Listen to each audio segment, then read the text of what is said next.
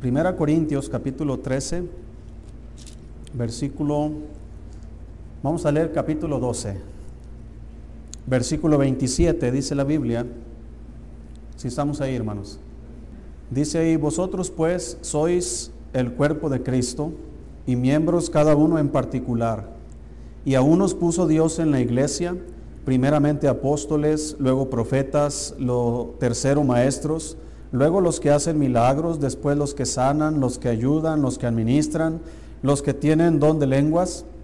¿Son todos apóstoles? ¿Son todos profetas? ¿Todos maestros? ¿Hacen todos milagros? ¿Tienen todos dones de sanidad? ¿Hablan todos lenguas? ¿Interpretan todos? Procurad pues los dones mejores, mas yo os muestro un camino aún más excelente. Capítulo 13 dice, si yo hablase lenguas humanas y angélicas y no tengo amor, vengo a ser como metal que resuena o címbalo que retiñe. Y si tuviese profecía y entendiese todos los misterios y toda ciencia, y si tuviese toda la fe, de tal manera que trasladase los montes y no tengo amor, nada soy. Y si repartiese todos mis bienes para dar de comer a los pobres, y si entregase mi cuerpo para ser quemado y no tengo amor, de nada me sirve. El amor es sufrido, es benigno, el amor no tiene envidia, el amor no es jactancioso, no se envanece, no hace nada indebido, no busca lo suyo, no se irrita, no guarda rencor, no se goza de la injusticia, mas se goza de la verdad. Todo lo cree, todo lo sufre, todo lo cree, todo lo espera, todo lo soporta. El amor nunca deja de ser, pero las profecías se acabarán y cesarán las lenguas y la ciencia acabará porque en parte conocemos y en parte profetizamos, mas cuando venga lo perfecto, entonces lo que es en parte se acabará. Versículo 13, y ahora permanecen la fe, la esperanza y el amor, estos tres, pero el mayor de ellos es el amor. Oremos, Dios, gracias por este día, Señor, gracias por su palabra. Bendígala, Señor, y usted hable a nuestras vidas, Señor. Bendiga este tiempo en el nombre de Jesús. Amén. Muy bien, la escritura, hermanos, nos dice, en el capítulo 12 de 1 Corintios habla sobre los dones espirituales, cómo Dios dio dones como Él quiso, a unos les dio unos dones, a otros otros, y Él compara, hermanos, el cuerpo, ¿verdad? Como hay partes del cuerpo que son eh, más eh, vistos que otros, otras partes del cuerpo, pero a cada, una, a cada parte, hermanos, dice la Biblia, que Dios les dio su propia eh, ¿cómo se dice la palabra? Vea lo que dice el versículo 22, 12, 22. Antes bien los miembros del cuerpo que parecen más débiles son los más que necesarios. Y aquellos del cuerpo que nos parecen menos dignos, a estos vestimos más dignamente. Y los que nosotros son menos decorosos, se tratan con más decoro. Porque los que nosotros son más decorosos, no tiene necesidad. Pero Dios ordenó el cuerpo dando más abundante que honor, si está leyendo conmigo, al que le faltaba. Para que no haya desaveniencia en el cuerpo, sino que los miembros todos se preocupen los unos por los otros. Y a unos puso en la iglesia, dice, primeramente apóstoles, Está hablando, hermano, que cuando Cristo comenzó su iglesia, Él comenzó con los apóstoles. Él puso primeramente apóstoles, luego profetas, y no está hablando de los profetas que profetizan cosas que van a suceder. Está hablando de los predicadores, más específicamente de pastores, como dice en Efesios capítulo 6, capítulo 5. Entonces, a otros dice, puso maestros, los que hacen milagros, los que sanan, los que ayudan, los que administran, los que tienen don de lenguas. Y luego comienza diciendo, ¿son todos apóstoles? ¿En una iglesia todos deben ser apóstoles? Claro que no. ¿Todos van a ser maestros? ¿Todos van a ser profetas? ¿Hablan todos lenguas? Claro que no. Pero dice el versículo 31, procurad pues los dones mejores, mas yo muestro un camino que aún más excelente. ¿Cuál es el camino más excelente que existe? no es el hablar en lenguas, no es el hacer milagros, no es el, hacer dones de sanidades, no es el de ser apóstol y profeta. El camino más excelente, hermanos, es el amor. Porque si yo, dice el versículo 2, si tuviese profecía y entendiese todos los misterios y toda ciencia, y si tuviese toda la fe de tal manera que trasladase los montes y no tengo amor, ¿qué dice la Biblia, hermanos? Nada soy. No importa que sea un profeta, un apóstol, un predicador, o alguien que habla lenguas, o que hace milagros, o que sana personas, si no tiene amor, dice la Biblia, de nada sirve. ¿Y cuánto cristiano hay, hermanos, que procuran tener este tipo de dones, pero no tiene amor? Dios, hermanos, nos ha dado dones, y ese es otro tema, pero también nos ha dado su amor. Ahí es donde debemos enfocarnos. Primeramente, los dones son importantes y los dones se tienen que desarrollar, porque si Dios me dio el don, por ejemplo, de, enseñanza, pues yo tengo que estudiar, tengo que prepararme para saber enseñar correctamente. Pero el amor, hermanos, debe perfeccionarse. De nada sirve yo predicar la palabra de Dios y ser un buen expositor si no tengo amor. Si no amo a los hermanos, si no amo a los perdidos, ese es el camino más excelente.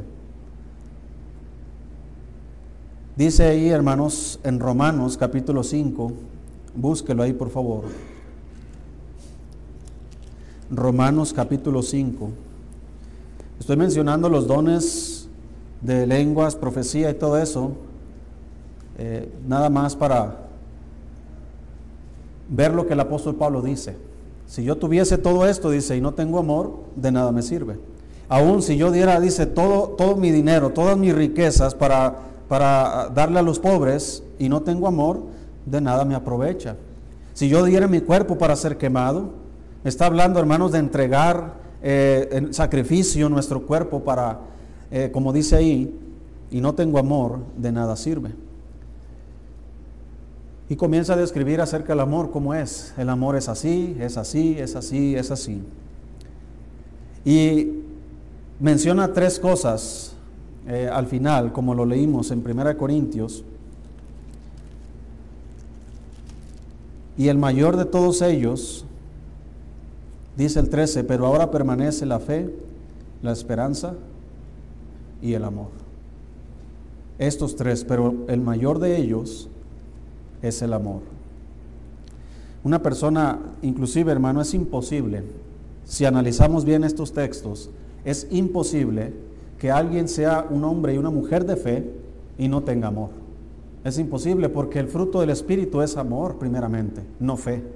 Es amor, gozo, paz, paciencia, benignidad, bondad, fe, mansedumbre y templanza. Entonces, Dios está poniendo en primer lugar, ¿a qué hermanos? El amor. Todo lo demás es importante, el fruto del Espíritu es amor, el gozo es, importante, la paz, benignidad, bondad, fe, etc. Pero el primero es amor. Dice ahí Romanos 5, versículo 8. Si estamos ahí, hermano. Dice, mas Dios muestra, ¿qué cosa? Su amor para con nosotros. En que siendo aún pecadores, Cristo murió por nosotros. Entonces, hermanos, eh, dice acá, versículo 5, estamos ahí en Romanos 5, versículo 5, dice, y la esperanza no avergüenza, porque el amor de Dios ha sido derramado en nuestros corazones por el Espíritu Santo que nos fue dado. Aparte de que Dios nos ha dado dones, en el capítulo 5 de Romanos está hablando que fuimos justificados por la fe. Tenemos paz para con Dios por medio de nuestro Señor Jesucristo. Dice el versículo 2, por quien también tenemos entrada por la fe a esta gracia en la cual estamos firmes y nos gloriamos en la esperanza de la gloria de Dios. Y no solo esto, sino que también nos gloriamos en las tribulaciones, sabiendo que la tribulación produce paciencia y la paciencia prueba y la prueba esperanza y la esperanza no avergüenza, porque el amor de Dios ha sido derramado en nuestros corazones por el Espíritu Santo que nos fue dado. nos fue dado el Espíritu Santo y a través del Espíritu Santo Dios derramó su amor en nosotros. De esa manera eh, somos capaces, hermanos, de amar correctamente al prójimo. Porque el primer mandamiento, el más grande mandamiento que existe en toda la Biblia, hermanos, es este. Amarás al Señor tu Dios con todo tu corazón, con todas tus fuerzas.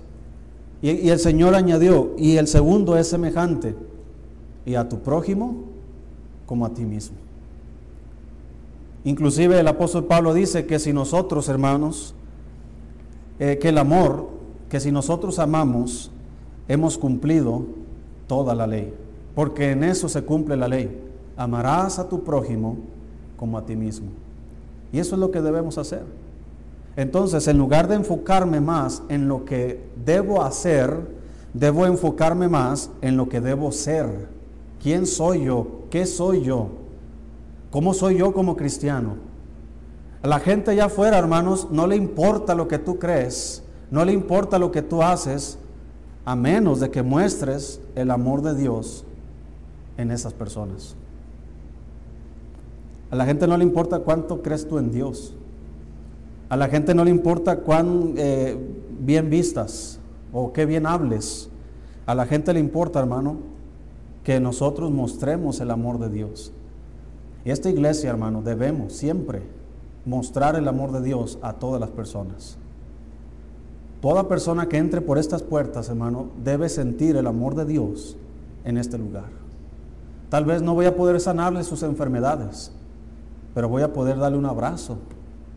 Voy a poder mostrar que Dios me ama a mí y que a través de ese amor nosotros podemos amar a las otras personas.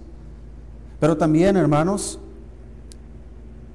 debemos mostrar el amor entre nosotros como hermanos. Si debemos amar como Cristo ama, dice que Él mostró su amor. Así que debemos mostrar nuestro amor. No es nada más decir el amor, no es nada más decir que te amo, sino mostrar el amor de Dios. Para eso vamos a Primera de Juan, capítulo 3. Primera de Juan, capítulo 3. Si estamos ahí, hermanos. Dice ahí, hermanos, versículo 16. En esto hemos conocido el amor, en que Él puso su vida por nosotros. También nosotros debemos poner nuestras vidas por quienes, hermanos? Por los hermanos. También nosotros debemos poner nuestra vida por los hermanos. Versículo 17, pero el que tiene bienes en este mundo y ve a su hermano tener necesidad y cierra contra él su corazón, ¿cómo mora el amor de Dios en él? Hijitos míos, no amemos de palabra ni de lengua, sino que de hecho y en verdad. Ese debe ser, hermanos, el amor en esto hemos conocido el amor en que Él puso su vida por nosotros y conocemos a Cristo, conocemos la historia del Calvario, cómo Él derramó su sangre, hermanos, por nosotros. Él se entregó por nosotros. Él se negó a sí mismo, dejó su gloria, dejó, hermanos, su trono y se hizo hombre y se humilló y fue obediente hasta la muerte y muerte de cruz.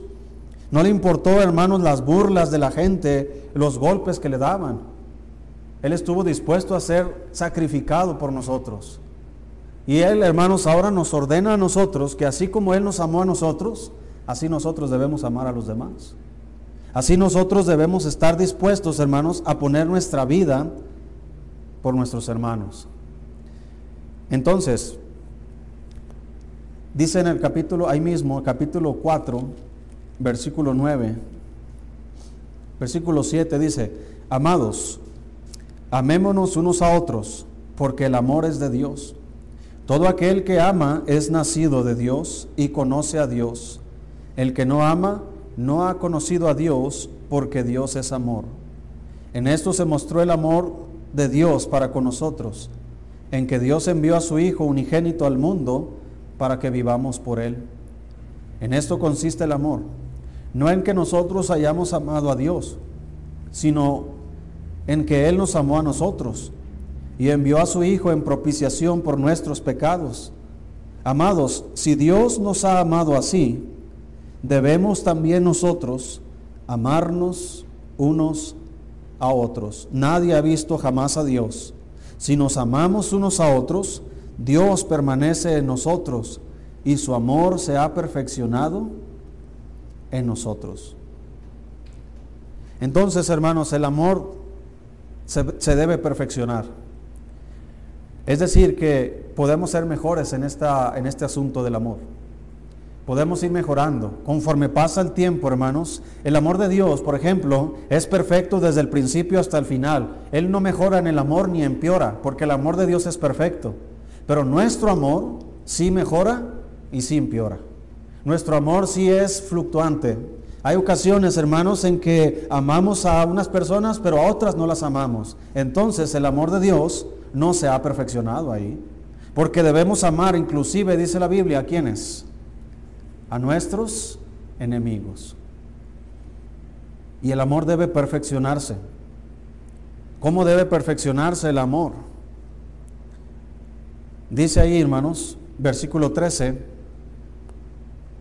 y en esto conocemos que permanecemos en Él y Él en nosotros, en que nos ha dado de qué? De su Espíritu. Y nosotros hemos visto y testificamos que el Padre ha enviado al Hijo, el Salvador del mundo. Dice también ahí en el versículo versículo 20, si alguno dice, yo amo a Dios y aborrece a su hermano, ¿qué dice ahí, hermanos? ¿Cuál es la mentira que está echando? Que realmente no ama a Dios. Pues el que no ama a su hermano, a quien ha visto, ¿cómo puede amar a Dios a quien no ha visto? Y nosotros tenemos este mandamiento de él. El que ama a Dios, ame también a quien? A su hermano. Es obvio, hermanos, que todos tenemos diferente personalidad. Somos diferentes. Hay cristianos que son de fácil trato, hay otros que se requiere más tiempo para tratarles. Hay cristianos que son muy agradables en el sentido de que son muy carismáticos eh, para tratar. Hay otros que pues nomás no dicen nada, ¿verdad? Y eso no importa. Pero debemos amarnos unos a otros. Es verdad que tenemos diferentes opiniones en muchas cosas, pero nunca debe haber una diferencia de opinión en cuanto a la palabra de Dios.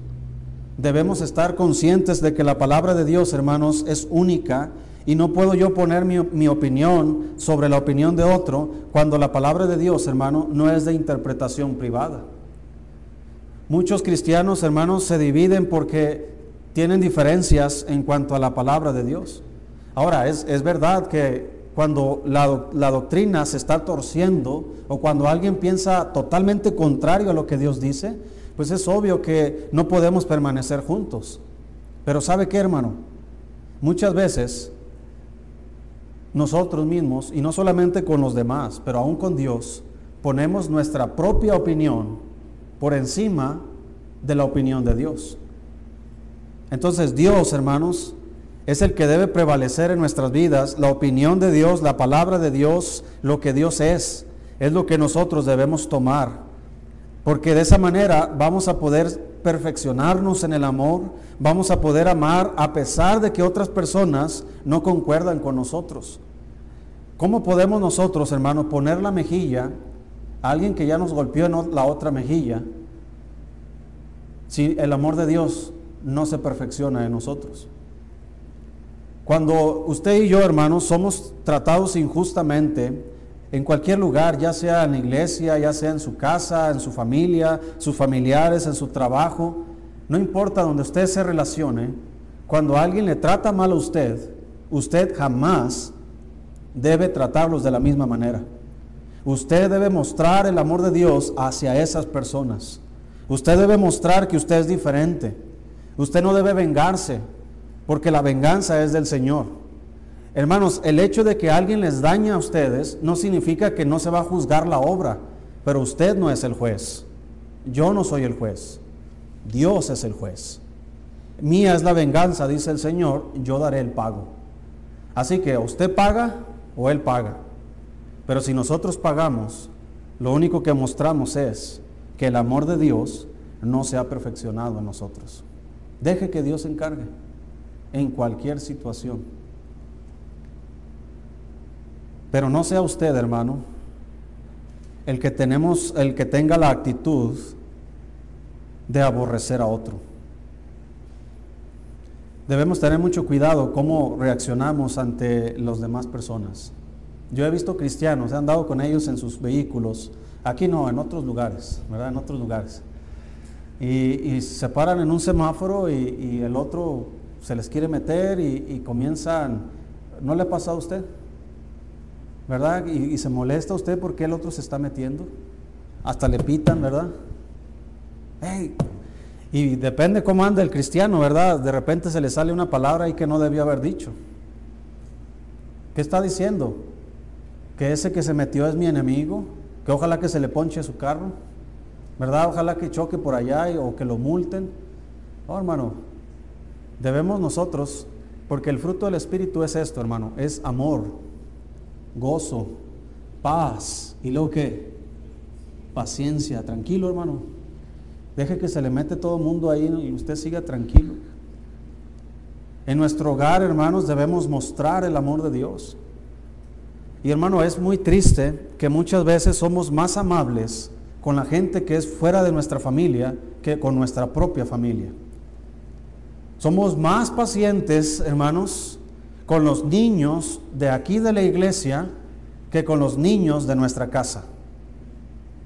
Somos más pacientes con los hermanos de la iglesia que con el esposo y los hijos. Si va un niño y tira un vaso de agua, ah, no te preocupes. Pero si ese mismo niño en tu casa lo tira, tu niño, tu niña, la reacción es diferente. Si una hermana de repente tira algo, hermanos, ahí y, uno la observa, eh, pues yo sí le digo limpia, ¿verdad? Pero pero paciente. Pero en casa. Entonces, hermano, lo que quiero decir es que el amor de Dios debe mostrarse en todos los lugares en donde andemos. Y las personas con las que más pasamos tiempo es con nuestra familia, con nuestra esposa, con su esposo, con nuestros hijos. Y ellos deben, deben ver el amor de Dios. Nuestros hijos deben experimentar el amor de Dios a través de sus padres. Nuestros hijos, hermanos, deben experimentar y deben eh, mirar el amor de Dios a través de un amor apacible de sus padres, un amor paciente, así como Dios es paciente con nosotros. Cuando fallamos, Dios tiene paciencia. Él es, hermanos, lento para la ira, y grande en misericordia. Pero cuando el amor de Dios no se perfecciona en nosotros, nosotros somos rápidos para la ira y faltos de misericordia. ¿No dice la Biblia que debemos ser misericordiosos como vuestro Padre es misericordioso con nosotros? Dice la Biblia que la ira del hombre no obra la justicia de Dios. Así que si aprendemos a amar como Dios ama, seremos también lentos para la ira y grandes en misericordia. Ese es el amor de Dios, ese es el camino más excelente. Podríamos decir que de las virtudes cristianas, la que más debería resaltar en la vida de los cristianos es el amor, no sus dones, no si es apóstol o es profeta o sana o habla en lenguas, es el amor de Dios. Ese es el camino más excelente. Y no importa lo demás, aunque lo demás está en su lugar que Dios le ha diseñado. Entonces, querido hermano, si aprendemos más acerca de quién es Dios y cómo Él actúa hacia nosotros, vamos nosotros a tener la dirección correcta de cómo nosotros debemos ser y cómo debemos ser con los demás. Y para terminar, quiero mencionar ahí 1 de Juan 3, versículo 1. Si estamos ahí, hermanos. Dice, mirad cuál amor nos ha dado el Padre, para que seamos llamados hijos de Dios. Por esto el mundo no nos conoce porque no le conoció a Él. Entonces, hermano,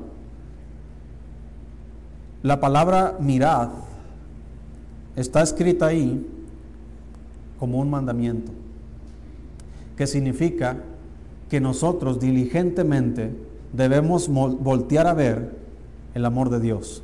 Debemos contemplar al Dios de amor. Debemos mirar constantemente y recordar constantemente lo que Dios ha hecho por nosotros para que seamos llamados hijos de Dios. Mira todo el amor que Dios nos ha mostrado. Dice, mirad cuál amor nos ha dado el Padre para que seamos llamados hijos de Dios. Hermano, ¿cómo es posible que nosotros seamos llamados hijos de Dios?